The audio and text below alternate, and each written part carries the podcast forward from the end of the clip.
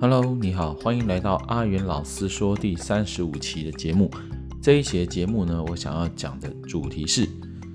别让他人掩盖掉你的光芒。给忠实听众啊，小右的鼓励。说到小小右这个呃同学呢，他其实是一个因缘机会下认识的学生哦。他妈妈在网络上呢认识到我之后，然后有一次呢就约了出去呃喝喝咖啡，然后跟着小右看看他的作品。那这位小佑呢，其实他是一个非常天有天分的小朋友。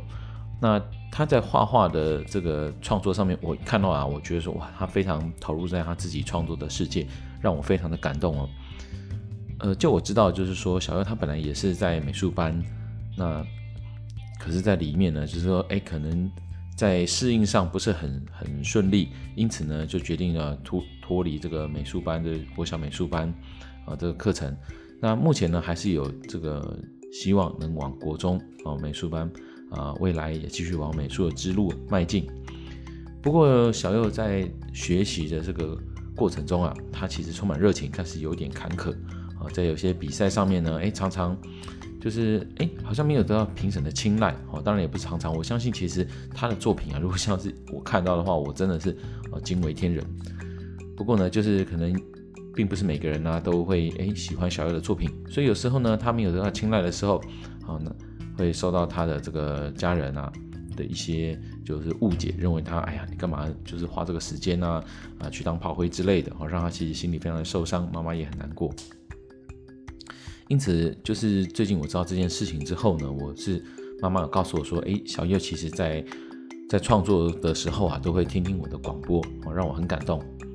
呃，因此呢，我这集想录一下，就是专门对小佑来讲讲我心里的话啊，那我想跟小佑就是说，有时候其实像我自己在美术班里面，那当老师嘛，可是事实上我们也知道说，小每一个环一个环境里面啊，总是有形形色色的人。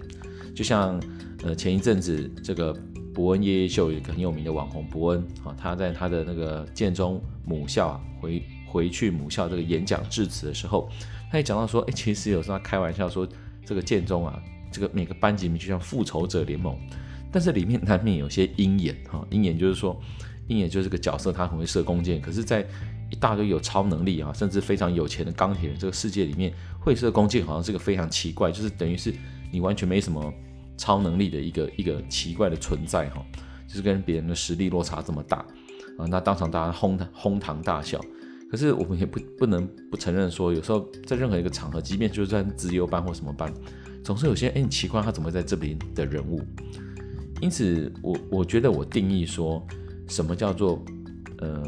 能力不好的学生，或者什么是一个不好的学生，其实某某种层面，我会认为他。并不是天分的问题，而是努力的问题。就是他的兴趣如果不在此，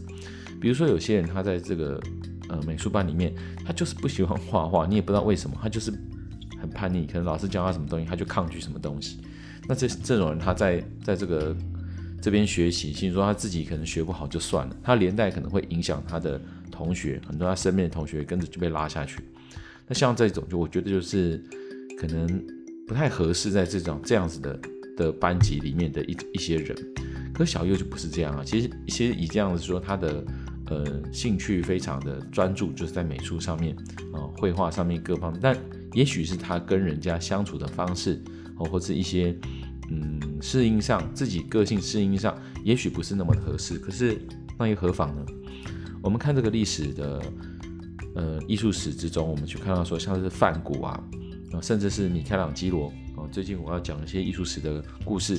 像梵谷就是一个，他的个性其实非常的很古怪，哦，甚至有点极端。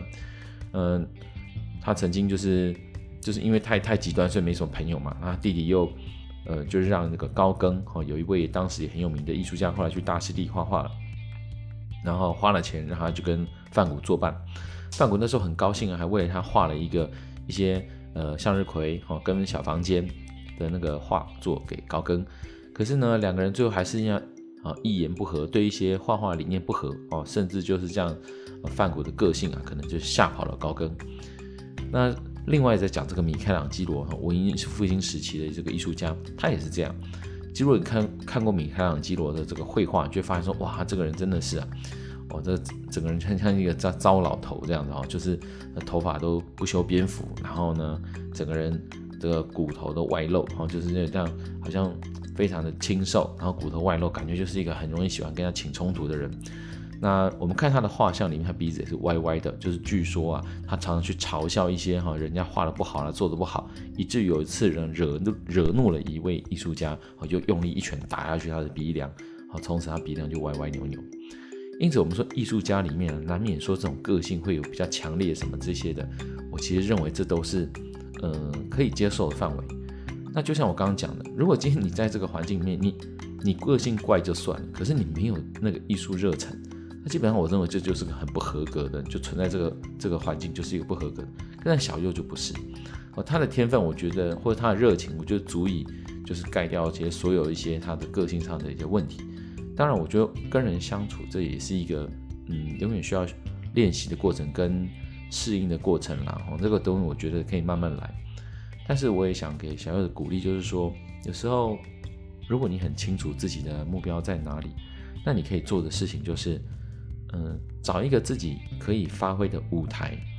比如说像是小月他很喜欢画一些，就是呃之前有些嗯电影的剧照哦，电影的人物或者是一些呃漫画主角人物之类的。那像东这样的东西，其实我是推荐哦，这样兴趣的可以参加一个叫做上一个叫奖金猎人哦的网站。这个网站呢会常常会有些各式各样的比赛哦，举凡像是作文比赛啦，或者是一些设计类的啊艺术类的。啊，各式各样的比赛其实都在上面，而且这个网站已经经营了快要十年了啊。它的就是越来越多各种比赛会在上面，这个等于是做一个统整这样子。因此，其实可以从参加比较适合你的比赛开始啊，那你你自然而然会找到自己的方向。但是参加比赛，我也不认为说这是一个呃，当然最好的方法。怎么说呢？艺术家其实他能够成功，我们我们就站在分析的立场哦。有时候有天分的人不见会成为一个成功的艺术家哦，尤其在这个呃社会上，已经现在已经不太缺，就是让你眼睛去聚焦的东西哦。这个我们这社会已经是一个供过于求的物的社会，就是各方面讯息已经是供过于求。因此有时候我觉得艺术家除了自己能力之外，其实各方就行销曝光很重要。因此我们讲到说，比赛是一个曝光的机会哦，参加一个合适的比赛是曝光的机会。但是有时候也不要因为这个比赛啊，去打击自己的自信心，因为毕竟你虽然说好，假设以这个肖像画比赛好了，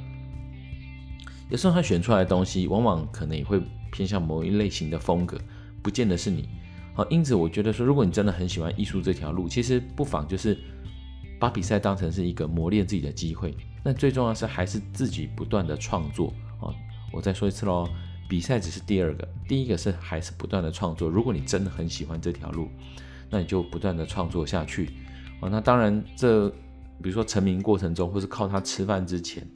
难免你会有一些辛苦的地方。但我觉得，如果你今天就是有志于此的话，那你就已经比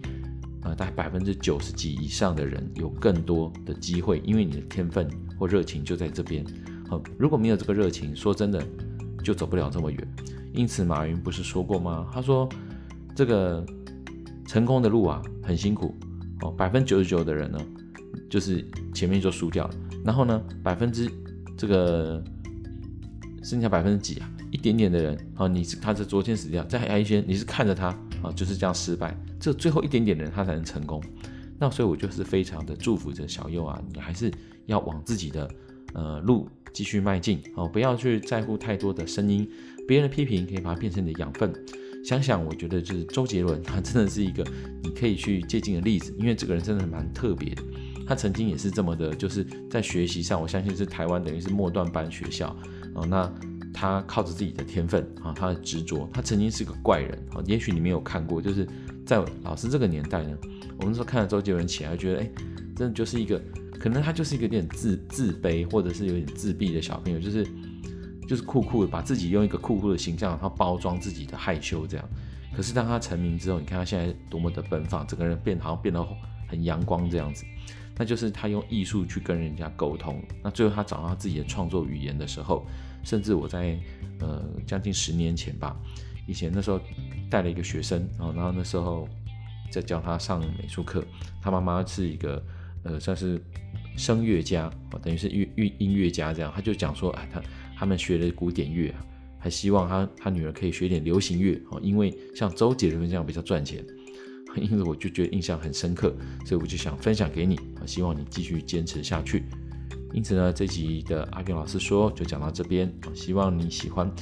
如果各位你有什么可以回馈给我的，我都很希望能看到你在 iTunes 或者是我的这个部落格阿元老师说的这个文章下面呢给我留言，我都很感谢你，